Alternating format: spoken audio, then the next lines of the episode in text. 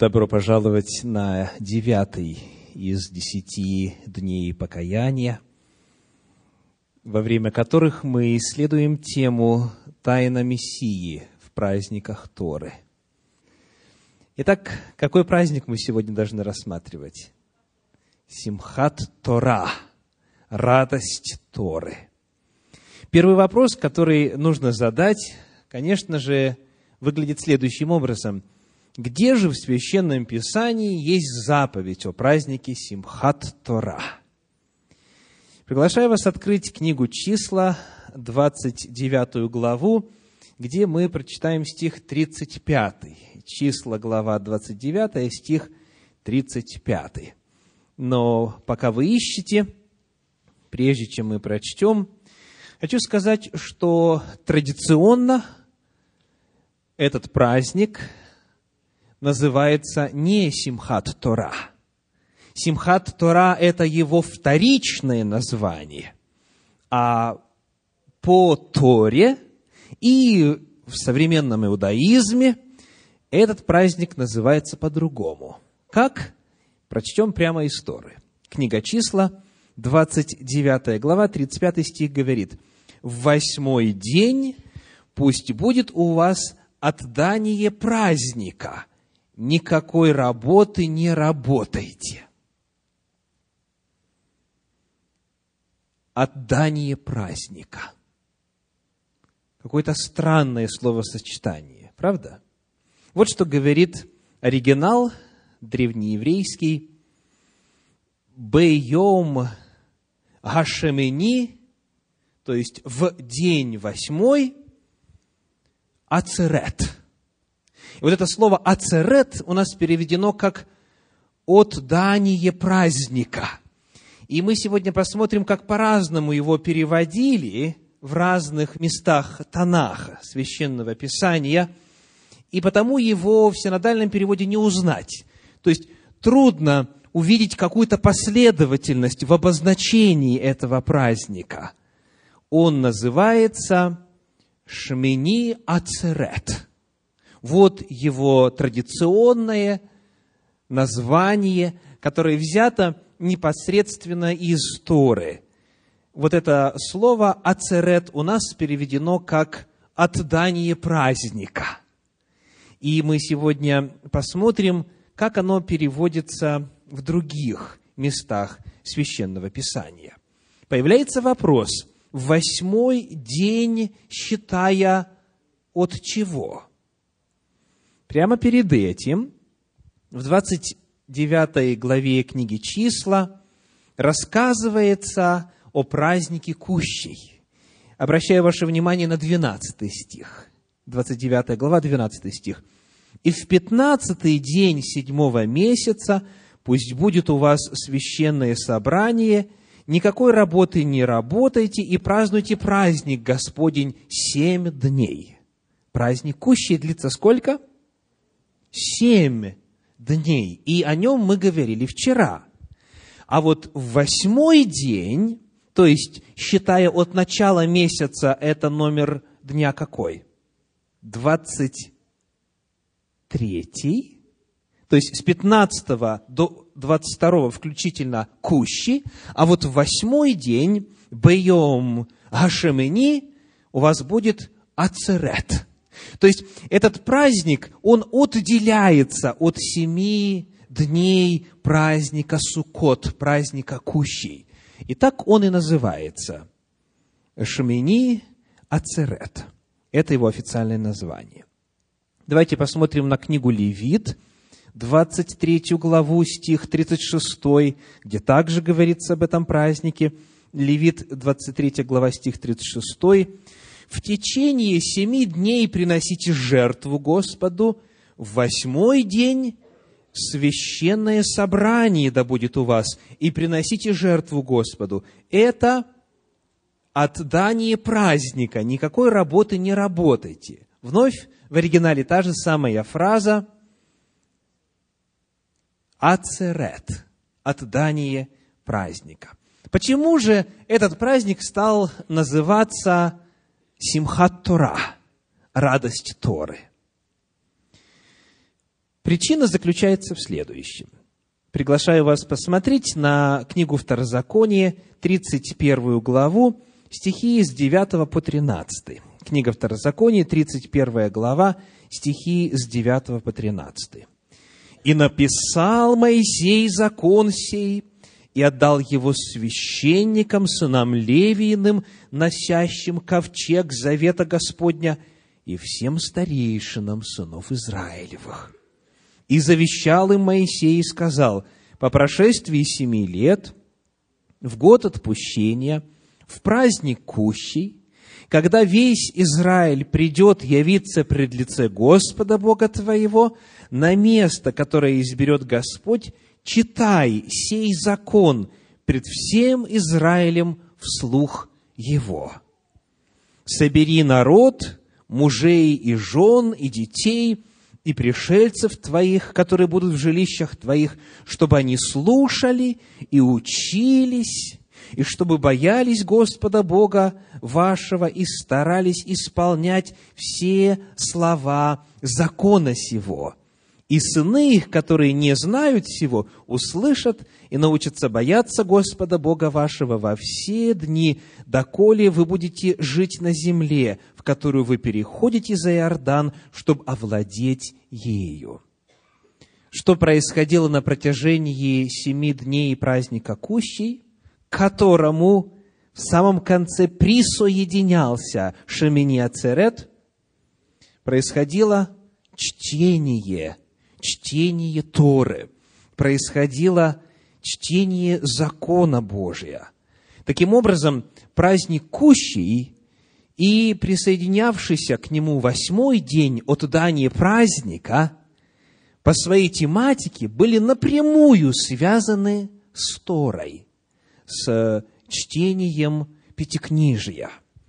Ну, таким образом, мы рассмотрели с вами причину второго слова в названии Симхат Тора. Тора – это потому, что Тора читается. А почему Симхат, почему радость?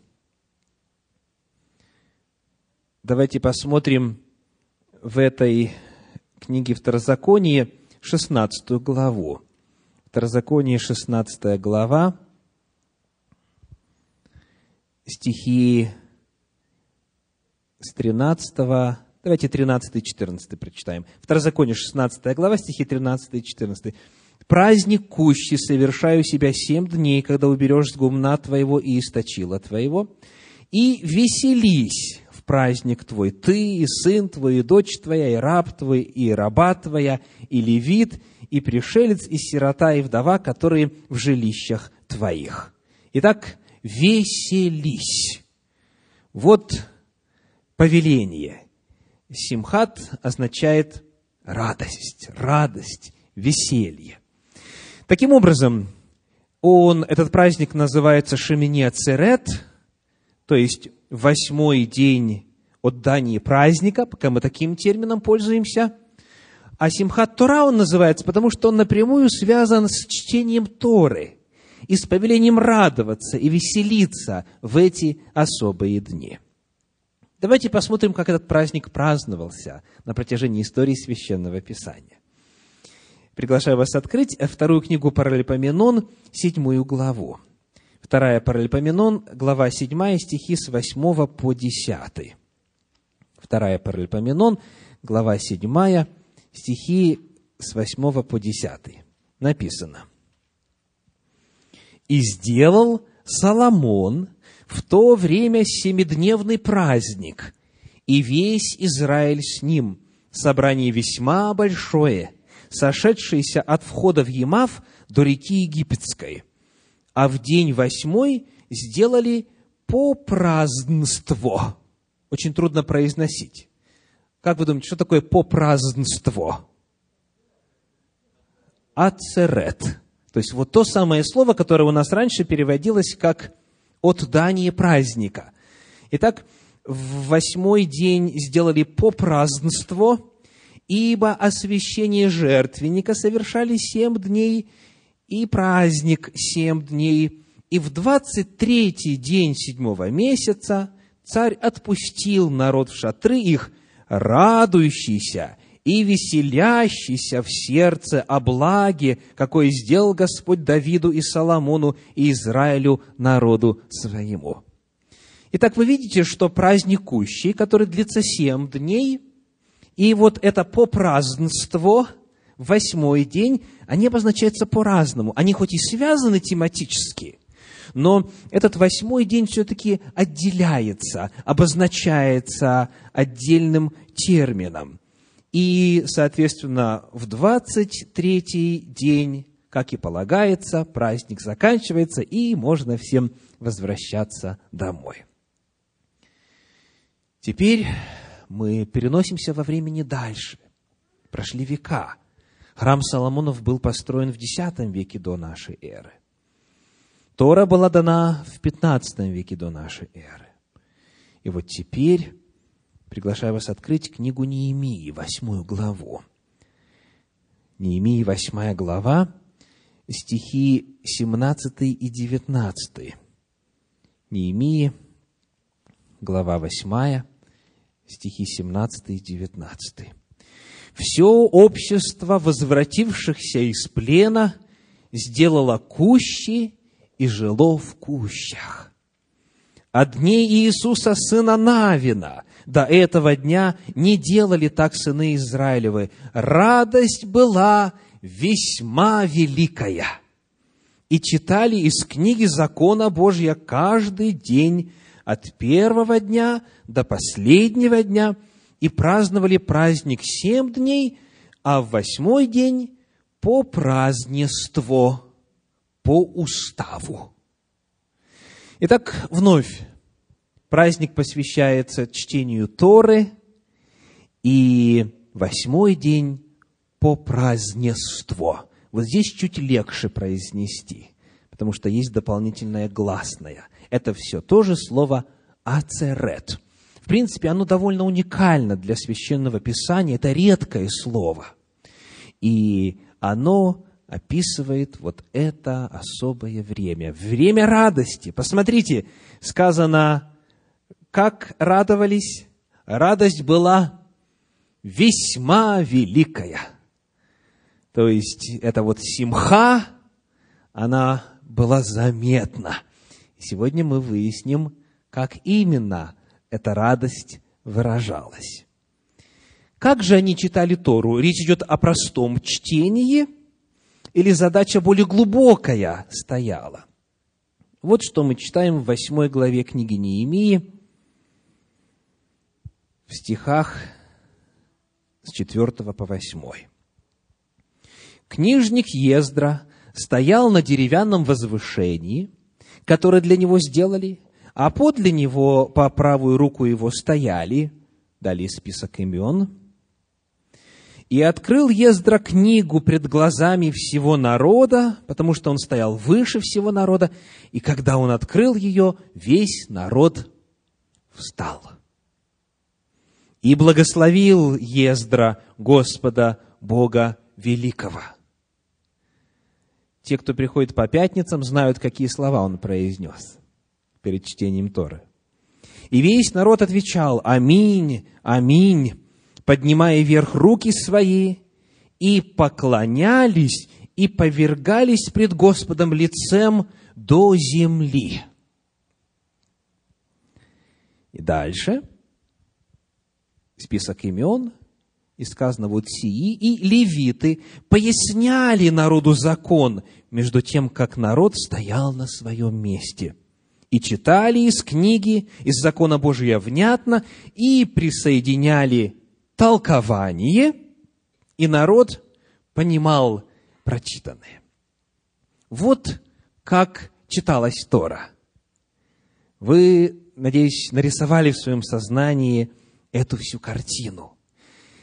И когда Тора читалась, к ней прилагалось истолкование. Это не просто было звучание слов. Цель была какая? Чтобы народ понимал. Не просто выходит священник, произносит какие-то чарующие, непонятные, красивые слова, и за сим литургия завершилась. Цель стоит, цель чтения в разумении – Они истолковывали, разъясняли, и народ понимал прочитанное. И вот какая была реакция у народа. Давайте посмотрим теперь девятый стих. Тогда Неемия, он же Тершафа, и книжник Ездра, священник, и левит, учивший народ, сказали всему народу, «День сей свят Господу Богу вашему, не печальтесь и не плачьте, потому что весь народ плакал, слушая слова закона». Итак, если Тора истолковывается, изъясняется, если она достигает сердца, она производит отклик. И люди начинают плакать. Люди начинают плакать. Бог касается, Дух Божий касается сердца. Вот те строки святые, которые были вдохновлены Духом Божьим, они теперь оживают в сознании, и происходит отклик. Далее, десятый стих. «И сказал им, Пойдите, ешьте тучное и пейте сладкое, и посылайте части тем, у кого ничего не приготовлено, потому что день сей свят Господу нашему, и не печальтесь, потому что радость пред Господом – подкрепление для вас. Сделаем паузу. Что подкрепляет человека? Радость пред Господом. Представляете? Радость пред Господом, выражение радости пред Господом подкрепляет – и левиты, 11 стих, успокаивали весь народ, говоря, перестаньте, ибо день сей свят, не печальтесь. 12. «И пошел весь народ есть и пить, и посылать части, и праздновать с великим весельем, ибо поняли слова, которые сказали им». Вот несколько примеров того, как этот праздник Шамини Ацерет и Симхат Тора, сопряженный с эпохой и временем, периодом празднования Кущи, праздновался в народе Божьем. С течением времени, как это бывает в любом народе, в любом обществе, появляются традиции. И традиции – это тема особая, тема весьма деликатная – Потому что для одних они святы и возводятся в ранг священного действия, другие относятся к ним с презрением и говорят, никакие традиции нам не нужны. Но если вы посмотрите в историю своего общества, которому вы принадлежите, знаю, к синагоге ли вашей, или к церкви, к одной деноминации или к другой, вы увидите там появление традиции. Традиции – это неизменная, неотъемлемая и неизбежная составляющая истории. Главный вопрос, соответствуют ли эти традиции Слову Божию или не соответствуют. Так вот, в контексте этого праздника, когда читалась Тора и когда шла радость о Торе, со временем появилась традиция. Эта традиция называется водочерпание – или же по-другому обряд изливания воды. Причем здесь вода, когда речь идет о Торе, да? Конечно же, мы могли бы просто открыть Евангелие от Иоанна, которое служит главным нашим учебником в понимании тайны Мессии в Торе, и прочесть, что Христос сказал о воде в контексте этого праздника. Но это чуть позже. Чтобы понять, что Он сказал и почему Он так сказал, и с какой стати, нам необходимо немножечко рассмотреть историю появления этой традиции и ее основы, ее основания в Торе, в Танахе. Ну, давайте начнем вот откуда. Книга числа, 21 глава, стихи 16 по 18. Книга числа, глава 21, стихи с 16 по 18. Сказано так. Отсюда отправились к БР. Кто сносочку уже посмотрел, что значит БР? Что? Колодец, спасибо. Итак, отсюда отправились к БР, колодцу. Это тот колодец, о котором Господь сказал Моисею, собери народ и дай им воды. Тогда воспел Израиль песню сию, наполняйся, колодец, пойте ему, колодезю. Очень странно звучит. Дальше. Колодец, который выкопали князья, вырыли вожди народа с законодательными жезлами своими. О чем идет речь? Колодец, который вырыли вожди народа чем? Законодательными жезлами своими. Речь здесь идет о том, что как-то жезлы и законодательство, то есть закон, связаны с идеей колодца. Закон, Тора, повеление Божье ассоциируется, сравнивается с колодцем, который поднимается и в честь, то есть наполняется, вода поднимается, он подни, и он наполняется, и в честь этого даже песнь была совершена. Пойдемте дальше. Книга Второзаконий, первая глава, пятый стих. Второзаконие, первая глава, пятый стих. Те, кто слышал комментарий Торы в четверг на радио «Континент», уже знают, о чем пойдет речь. За Иорданом, в земле Моавицкой, начал Моисей изъяснять закон сей и сказал. Так книга называется «Второ законие». Это не второй закон, а повторение закона. Но это не повторение просто э, слово в слово, это по сути своей есть что? Пятый стих. Изъяснение. Начал народ изъяснять, начал Моисей народу изъяснять закон сей. В подлиннике, конечно же, начал Моисей изъяснять Тору сию. То есть речь идет о том, что Моисей начал комментировать Тору. И вот что нас сегодня с вами интересует. Слово «изъяснять». Как вы думаете, оно звучит в оригинале по-древнееврейски? Сегодня вы это слово уже слышали. БР. БР. Колодец. То есть, изъяснять может означать, вот как у нас, делать ясным, понятным, истолковывать. Но смысл здесь, что нужно погрузиться в глубину и оттуда и из глубины нечто извлечь. Вот как, чтобы воду получить, помните разговор Христа с самарянкой? Колодец, она говорит, глубок, тебе и почерпнуть нечем. Так вот, это слово переводится так же, как и черпать. То есть, стал Моисей черпать закон сей. Потому идея черпания воды, она ассоциируется в самой Торе с пониманием Торы. Колодец – это Тора, а процесс извлекания воды оттуда это, – это процесс уразумения, истолкования, исследования, изъяснения и углубления в нее – БР. Черпать. Или, как у нас, изъяснять.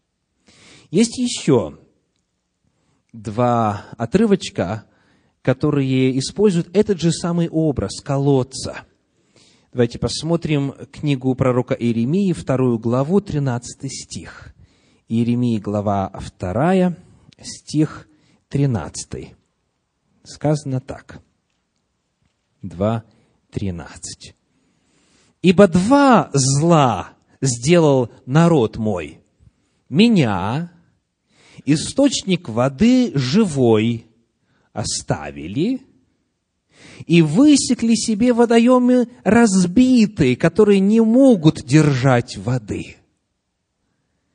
Итак, здесь водоем, здесь источник воды это сам Всевышний.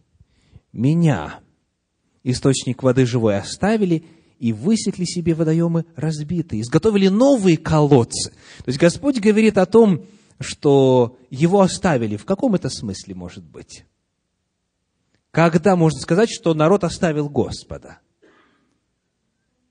Когда нарушает его закон. когда нарушает его волю. Потому здесь колодец,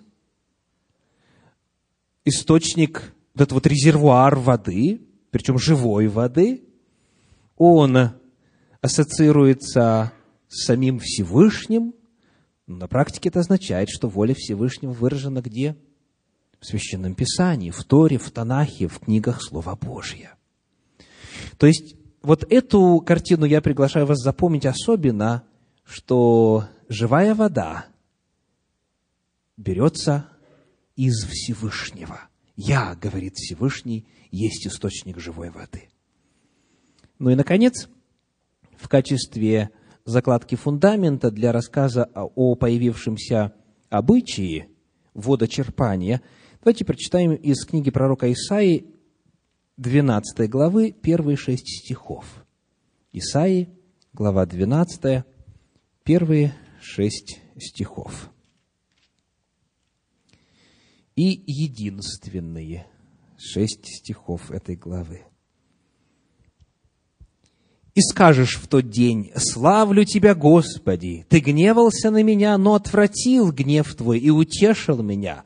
Вот Бог спасение мое, уповаю на Него и не боюсь, ибо Господь сила моя и пение мое Господь, и Он был мне во спасение.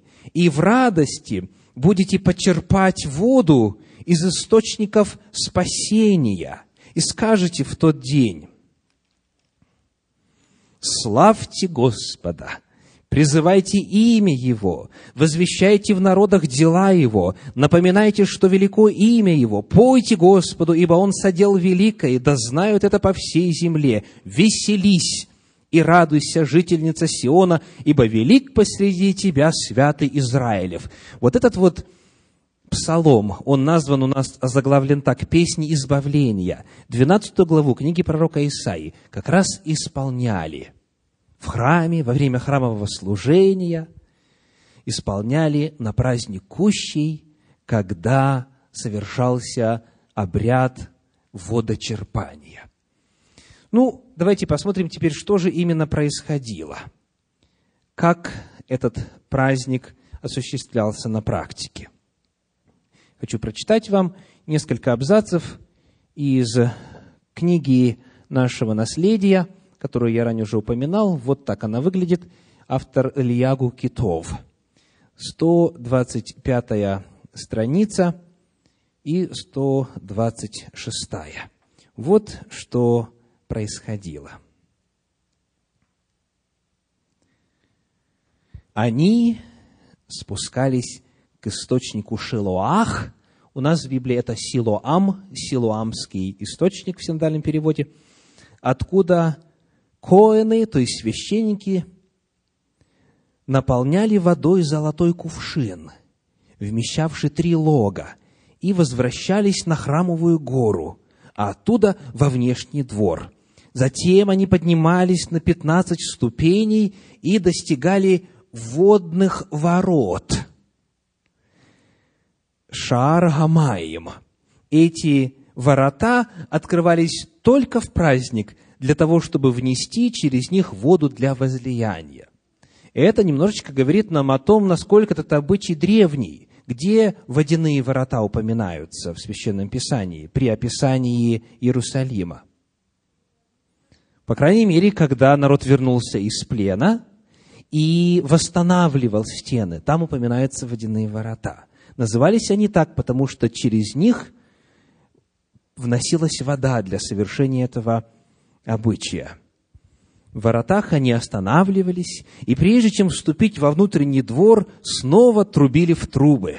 В это время другой священник заканчивал жертвоприношение, священник с золотым сосудом в руках поднимался к юго-западному углу жертвенника, под которым находилось приспособление для совершения возлияния. Там стояли две серебряные чаши – предназначенные для возлияния. Одну из них священник наполнял водой из золотого кувшина, а другую вином. Затем он брал в правую руку чашу с вином и протягивал ее к востоку, а левую руку, направленную на запад, к храму, чашу с водой, воздевал обе руки к небу, чтобы народ мог видеть, как совершается возлияние, и возливал одновременно из обеих чаш вино и воду на жертвенник, откуда она стекала в подземелье.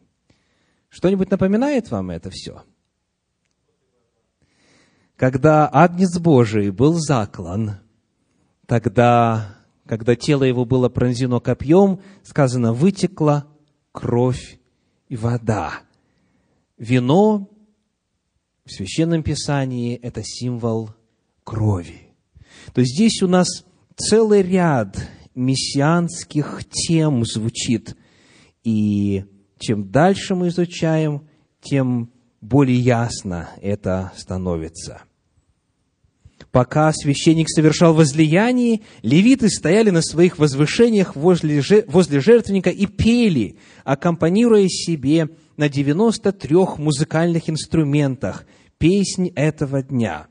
Пение псалма дважды прерывалось трублением, а после его завершения трубили в третий раз. Всякий раз, когда раздавался звук трубы, весь народ, находившийся во дворе храма, преклонял колени и падал ниц. Когда левиты заканчивали пение псалма, народ расходился по домам в добром расположении духа. Помимо вот этого обычая, или точнее скажу, в контексте совершения обычая водочерпания, а вода символизировала что? Истину, которая содержится в Торе, была радость огромная. Фактически в Талмуде сказано, что кто не видел празднества водочерпания, тот не знал настоящей радости в жизни. И вот, чтобы хоть немножечко представить, о чем идет речь, давайте посмотрим на небольшой отрывочек из этой же книги.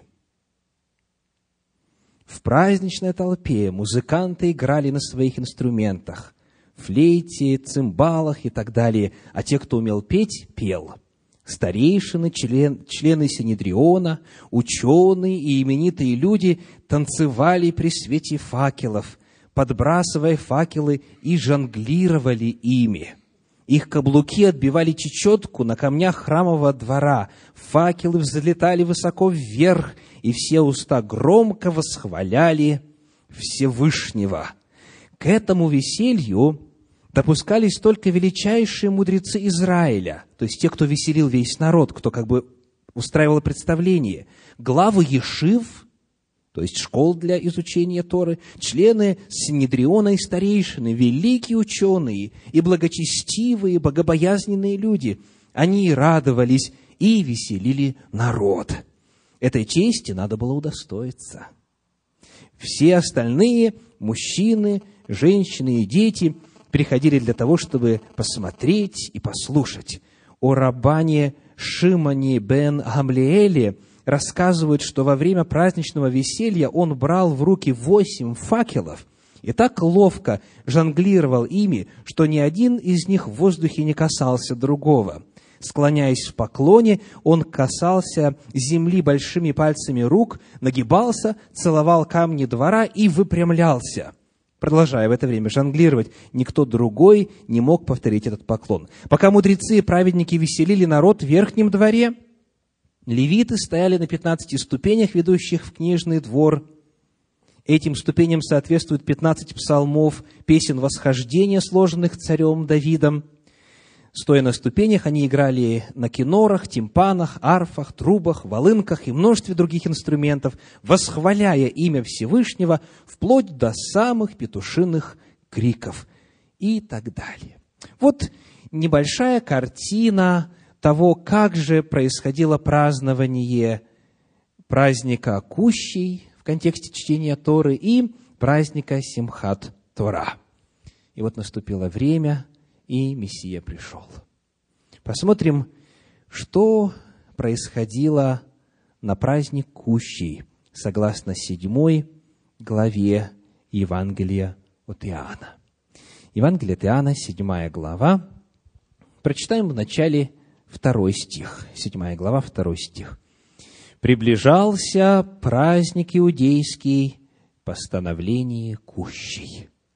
То есть все, что происходит в седьмой главе, оно посвящено событиям, которые имели место на тот праздник. И вот теперь десятый стих. «Но когда пришли братья его, тогда и он пришел на праздник не явно, а как бы тайно». Иисус тоже оказывается на празднике Кущи в Иерусалиме.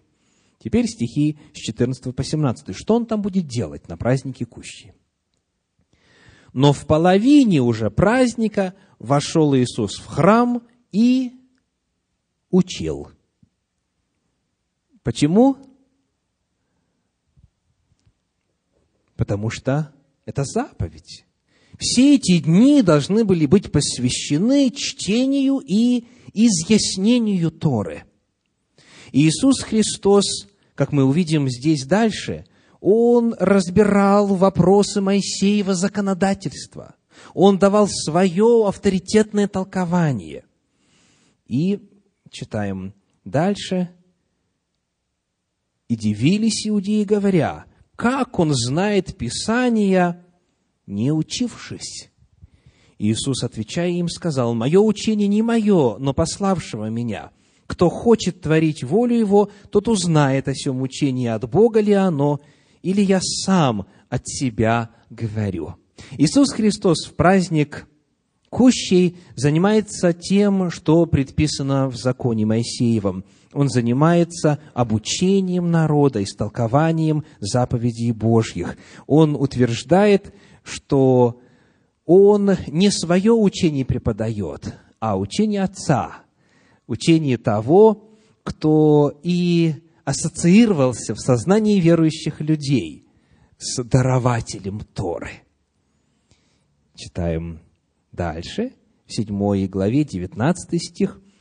«Не дал ли вам Моисей закона, и никто из вас не поступает по закону?» О чем идет речь? О том, как же правильно жить по Торе. Речь идет именно о законе, который дал Моисей. Это то, что он записал. Это Пятикнижье. Это Тора. Далее нас интересуют стихи с 21 по 24. Иисус, продолжая речь, сказал им, «Одно дело сделал я, и все вы дивитесь.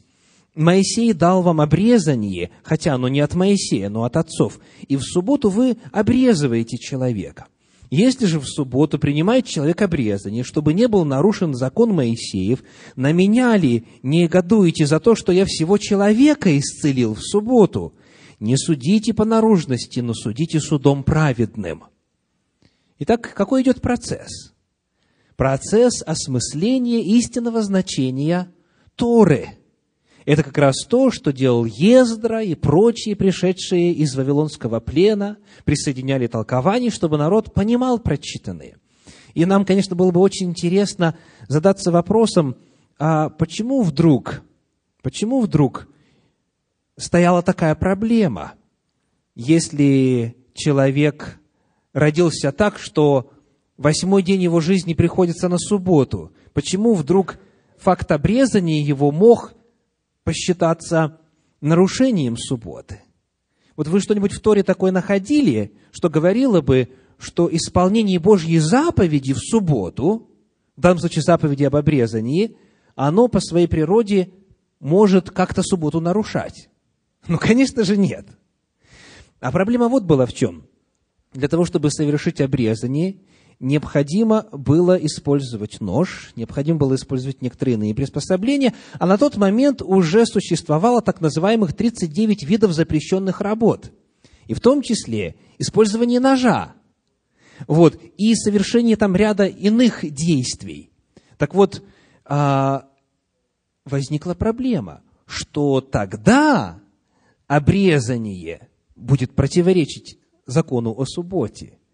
Но Христос им говорит, никто из вас не поступает по закону Моисея. То, что мы читали в стихе 19. «Не дал ли вам Моисей закона, и никто из вас не поступает по закону?» То есть Иисус Христос говорит о том, что их понимание, их истолкование закона вот в этой части, оно неверно. Но он не говорит об этом прямо. Он говорит, хорошо, если вы приняли вот такое решение, то тогда, пользуясь тем же методом, той же логикой, то, что я сделал в субботу, а что он сделал в субботу? Исцелил человека. То, что я сделал в субботу, это тем более не нарушение.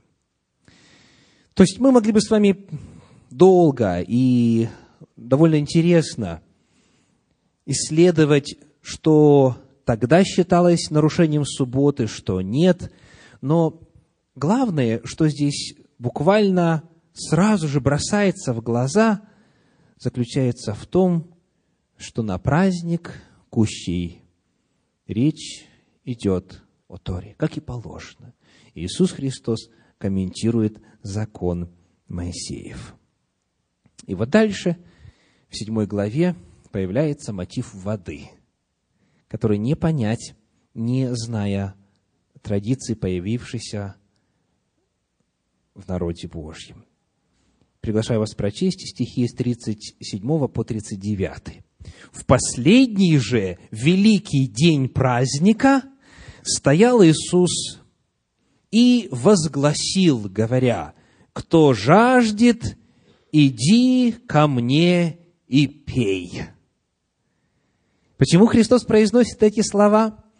Потому что в это самое время, через водяные ворота, проходит процессия торжественная. И потом вот по указанному нами способу, способу происходит обряд возлияния воды на жертвенник. И когда это происходит, Христос громко, видите, сказано, возгласил. Он сказал, кто жаждет, иди ко мне и пей.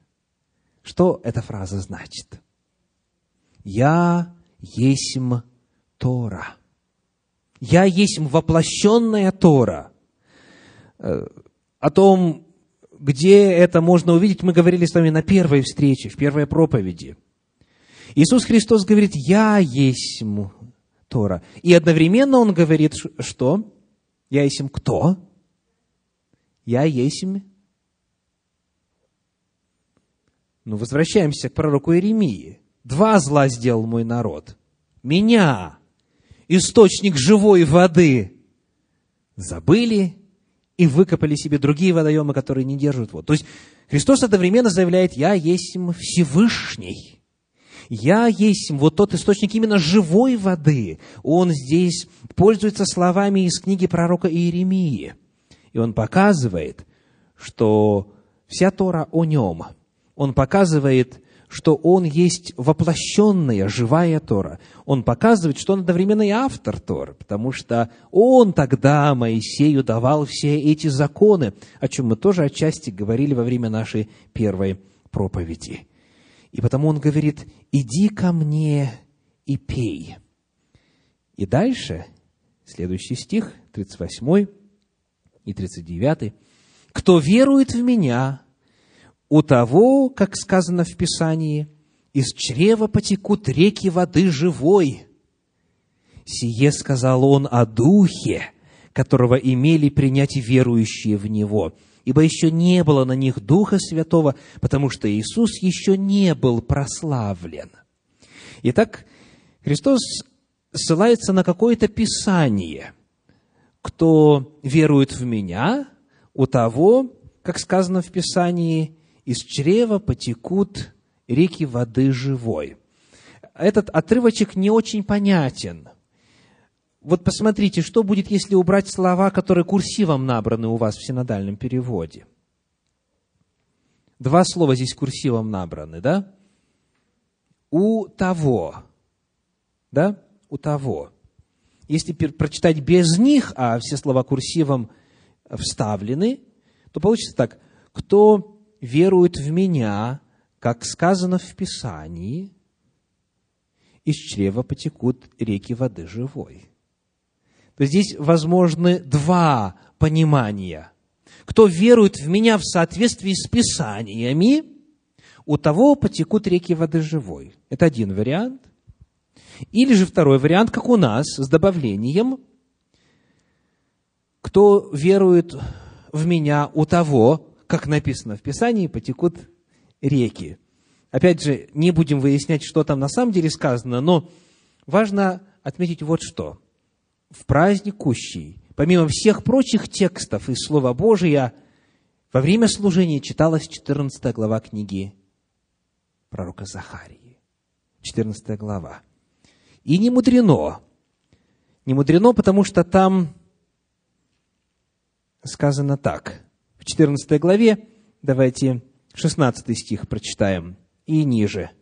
14 глава 16 стиха. «Затем все оставшиеся из всех народов, приходивших против Иерусалима, будут приходить из года в год для поклонения царю Господу Саваофу и для празднования праздника Кущей.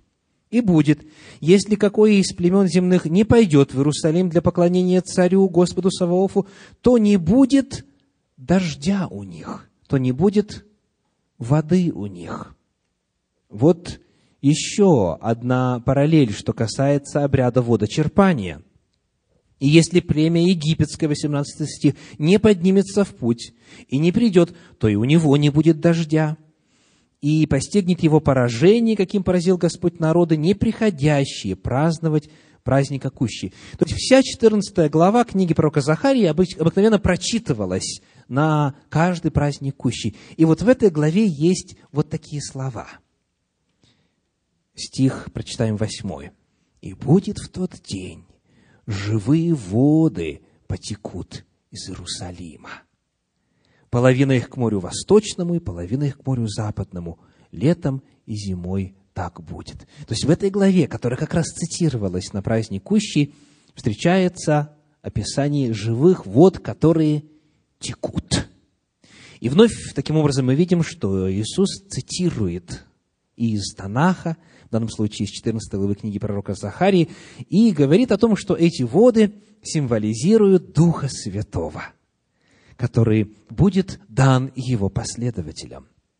И вот эту тему, тему соотношения воды, дождя и излития Духа Святого мы уже с вами исследовали в этом цикле проповедей, когда речь шла о празднике Седмиц, о празднике Пятидесятницы. У пророка Иаиля есть пророчество о том, что будет излитие раннего дождя, будет излитие позднего дождя Святого Духа. Но я хотел бы еще раз, еще раз уяснить для всех присутствующих соотношение Торы и Духа Святого. Почему в этот день?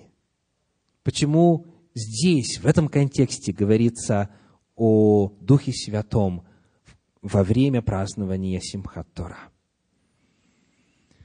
Книга Исход, 31 глава, 18 стих, рассказывает о том, как Тора была написана.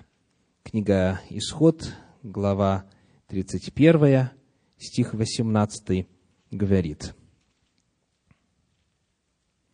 «И когда Бог перестал говорить с Моисеем на горе Синае, дал ему две скрижали откровения, скрижали каменные, на которых написано было «перстом Божиим». И вот изучение этой фразы, значение фразы «перст Божий» приводит нас к удивительному открытию. Эту фразу использовал Иисус Христос во время своего служения на земле. Вот как она используется в 11 главе Евангелия от Луки, в 20 стихе. Луки, 11 глава, стих 20. «Если же я перстом Божиим изгоняю бесов, то, конечно, достигла до вас Царствие Божье». Что это будет значить фраза «если я перстом Божиим изгоняю бесов»? Давайте посмотрим, как эти же самые слова передаются в Евангелии от Матфея в 12 главе, стих 28.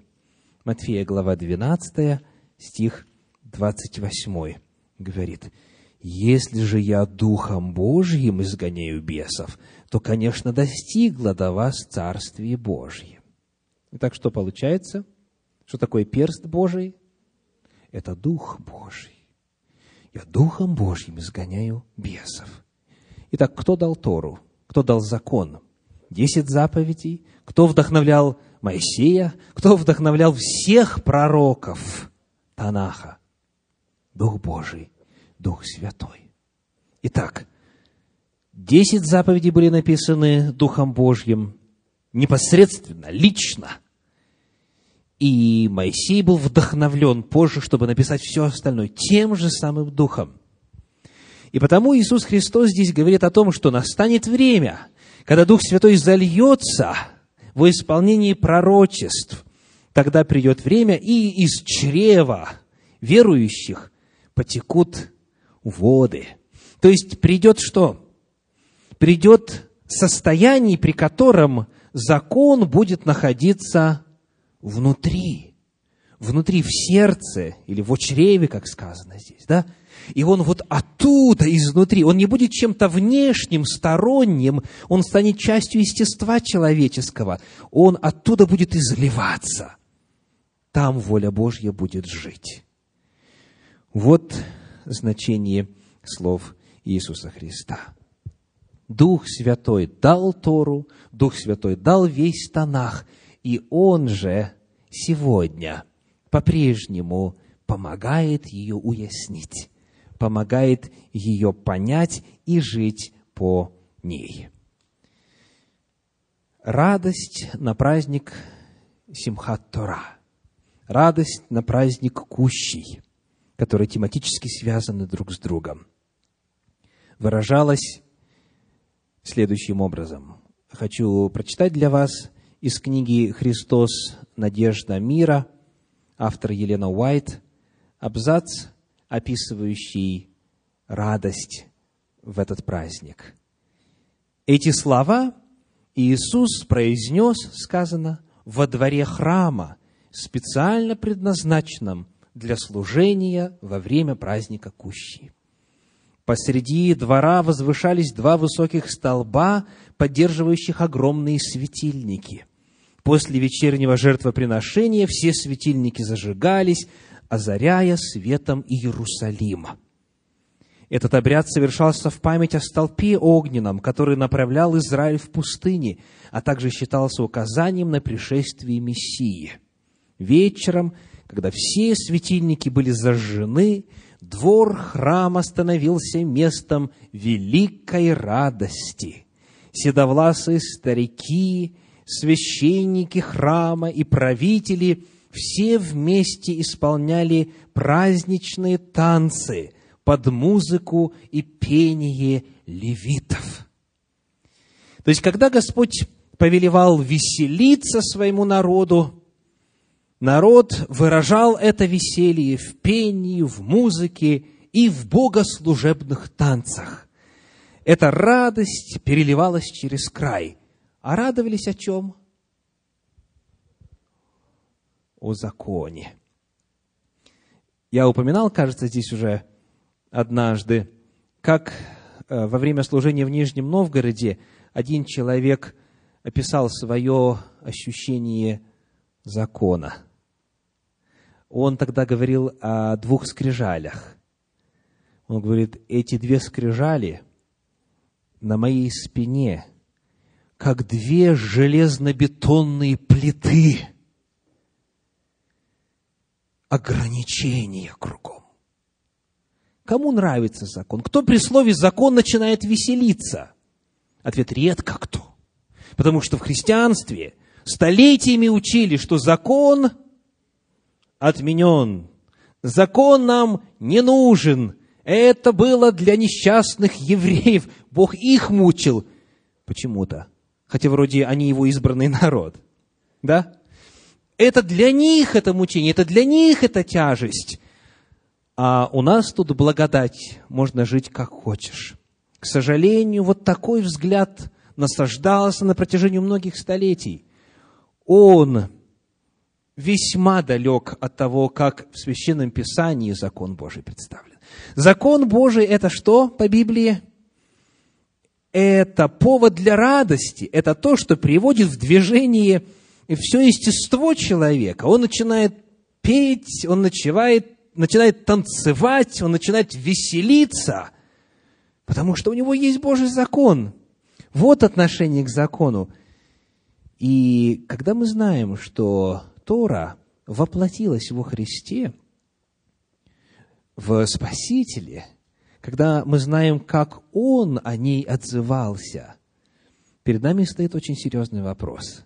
Совпадает ли наше мироощущение, наше восприятие Божьего закона и десяти заповедей, и того, что написано в Пятикнижье Моисеевом, совпадает ли это с тем, как Господь предлагает в своем слове? Как вы относитесь к закону? Какие у вас эмоции вызывает слово «закон»? Заповеди. Что, что в вашем сердце появляется? Радость или скорбь?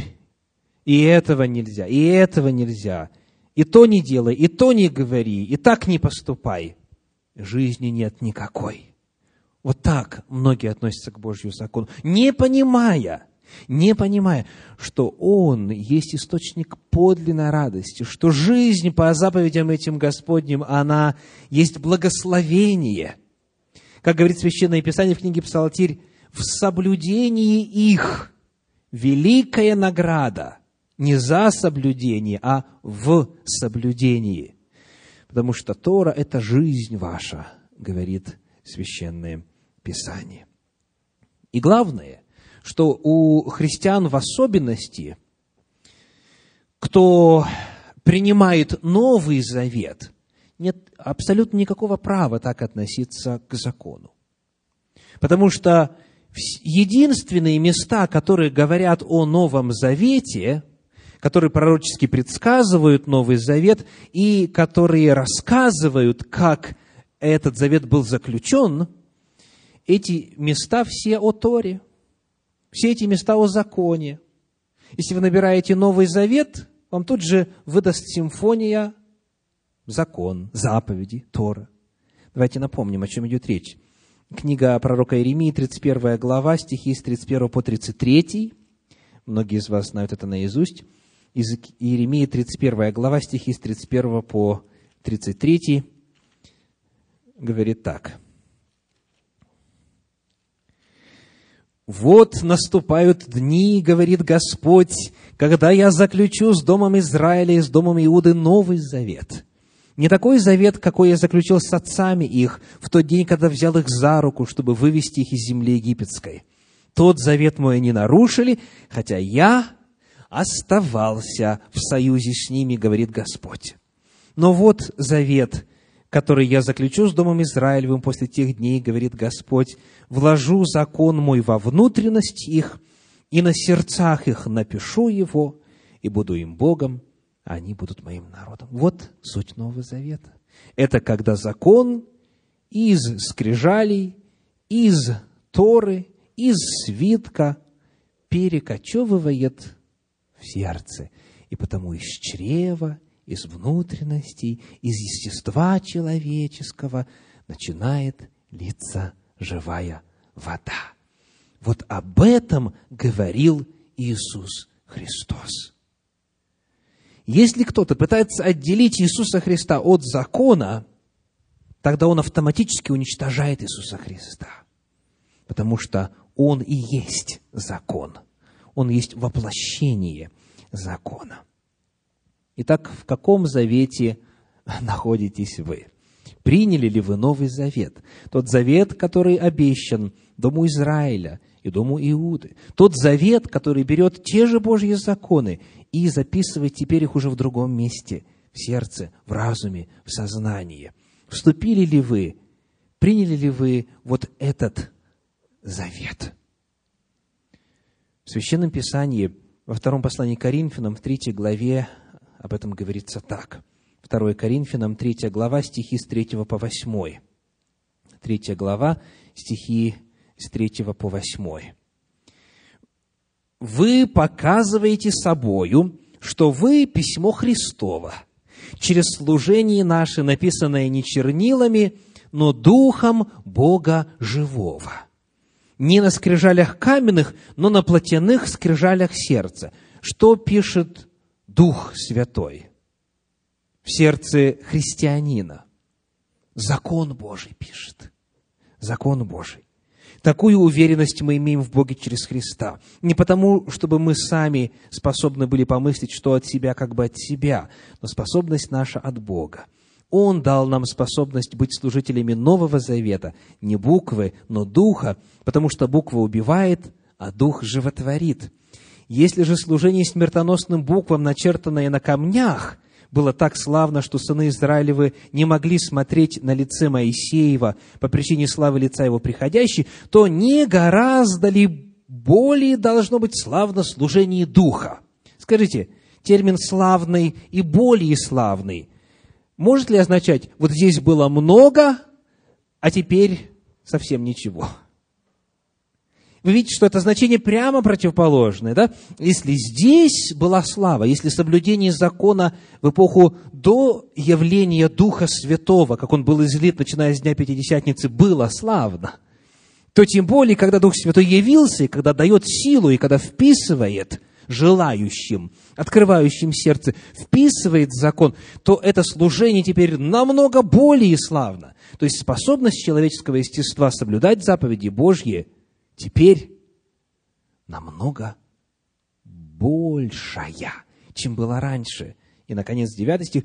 «Ибо если служение осуждения славно, то тем паче изобилует славою служение оправдания». И, наконец, 1 Коринфянам 6 глава, 19 стих. 1 Коринфянам 6, 19. «Не знаете ли, что тела ваши – суть храм живущего вас Святого Духа, которого имеете вы от Бога, и вы не свои. Ваши тела – это храм Святого Духа. Так говорит Священное Писание. В храме находится что? В контексте нашей сегодняшней темы. В храме закон Божий находится. В самой сердцевине храма, во святом святых. И если закон там находится, если он записан в разуме, в сердце, в сознании, то тогда вот эти воды живительные могут истекать оттуда и благословлять всех вокруг. И это делает Дух Святой, согласно словам Иисуса Христа. Потому каждый из нас либо является храмом, либо не является храмом. Храм – это вместилище закона Божьего. А перед этим, то, что мы читали в 3 главе 2 послания Коринфянам, а, там говорится о сравнении двух скрижалей. Есть скрижали каменные, есть плотяные скрижали сердца. Скрижали вновь имеют свое вместилище, они находятся в ковчеге. Потому, если в сердце у человека скрижали, плотяные скрижали, то сам он есть что? Он сам есть вместилище скрижали. Он есть ковчег. Он есть ковчег, самый святой предмет. Он есть храм, потому что там закон Божий живет. Вот эта картина праздника Симхат Тора. А почему он празднуется? Почему закон празднуется на куще? Почему закон читается на куще? Это тематика Царствия Божья, правильно. Да, вчера мы говорили об этом. И что-то нам говорит о законе. Чем мы будем заниматься в Царстве Божьем? Мы, во-первых, будем жить по закону, потому что закон будет у нас полностью и прочно и навсегда прописан в нашем естестве. Во-вторых, мы будем продолжать черпать. Будем продолжать черпать оттуда, потому что глубины Божьей мудрости, которые открыты в Слове Божьем, они неисчерпаемы. Всю вечность будем продолжать изучать Божьи законы. И вот эта истина запечатлена в том факте, что когда на восьмой день этого праздника, когда на Симхат Тора заканчивается чтение Торы во всех синагогах мира, читаются последние главы книги Второзакония, тут же читается начало книги Бытие, чтобы подчеркнуть, что Тора никогда не заканчивается, что она вечна. И тут же начинается новый годичный цикл чтения Торы. Как вы планируете провести вечность? Это во многом связано с вашим ответом на вопрос, как вы ныне относитесь к Божьему закону, к Божьим заповедям. Какие он вызывает у вас эмоции – Приняли ли вы Новый Завет? Позволили ли Духу Святому записать без ошибок закон в сердце? Вот это вопрос сегодня. И это, дорогие, очень серьезный вопрос. Потому что если текут, благодаря Духу Святому, из нас живые реки, то значит мы по естеству подойдем к тому обществу, которое будет жить в Царстве Божьем. Это то, о чем мы молимся в молитве «Отче наш». Да будет воля Твоя и на земле, как на небе. А наступит это, когда приедет Царствие Твое. Вот это вопрос сегодня.